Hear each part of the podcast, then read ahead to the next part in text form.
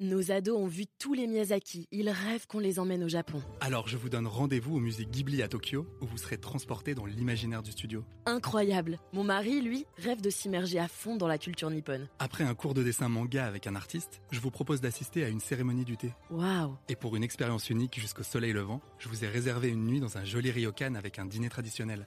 Je nous y vois déjà. Avec Marco Vasco, ne rêvez plus, vivez votre voyage l'esprit libre. Au rendez-vous sur marcovasco.fr pour imaginer votre prochain voyage sur mesure. Les podcasts du Figaro.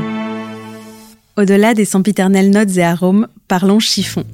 Ou plutôt étoffe, texture, toucher, tout ce qui frotte, pique la langue ou vient la caresser dès la première gorgée. Bonjour à tous et bienvenue dans ce sixième épisode de Parlons Vin, le podcast qui vous dit tout sur ce que vous n'avez jamais osé demander. Je suis Alicia Doré, journaliste et responsable éditoriale du Figaro Vin, et dans cet épisode, on va parler d'une chose qu'on oublie souvent de décrire en parlant d'un vin, son toucher.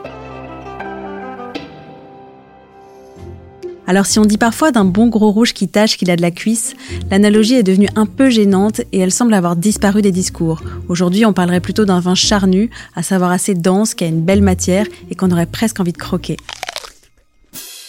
On entend aussi souvent d'un vin rouge qu'il est velouté. C'est le fameux petit Jésus en culotte de velours, qui soit dit en passant relève du plus pur anachronisme, l'étoffe n'étant pas arrivée dans nos contrées avant le Moyen Âge.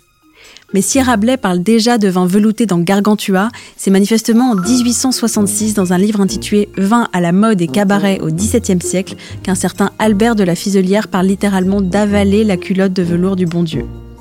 Mais l'histoire ne dit pas si cette information est censée donner un indice sur les mœurs des moines.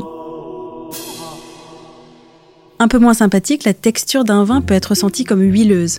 Alors en gros, on parle ici d'un blanc qui tapisse l'aluette d'une fine sensation de gras qu'on détecte même avant de l'avoir en bouche grâce aux larmes, qu'on appelle aussi jambes, laissées sur les parois du verre. Et plus les gouttes sont lentes à redescendre, plus le vin sera censé être riche en alcool.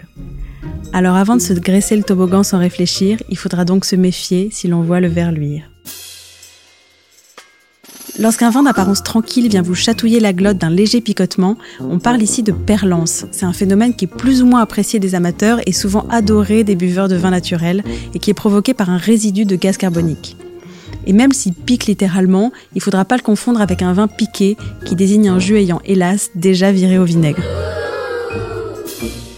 Enfin, on parle aussi d'un vin aqueux, rendu coupable au contraire d'avoir la cuisse légère, donnant en bouche la sensation d'avoir été coupé à la flotte.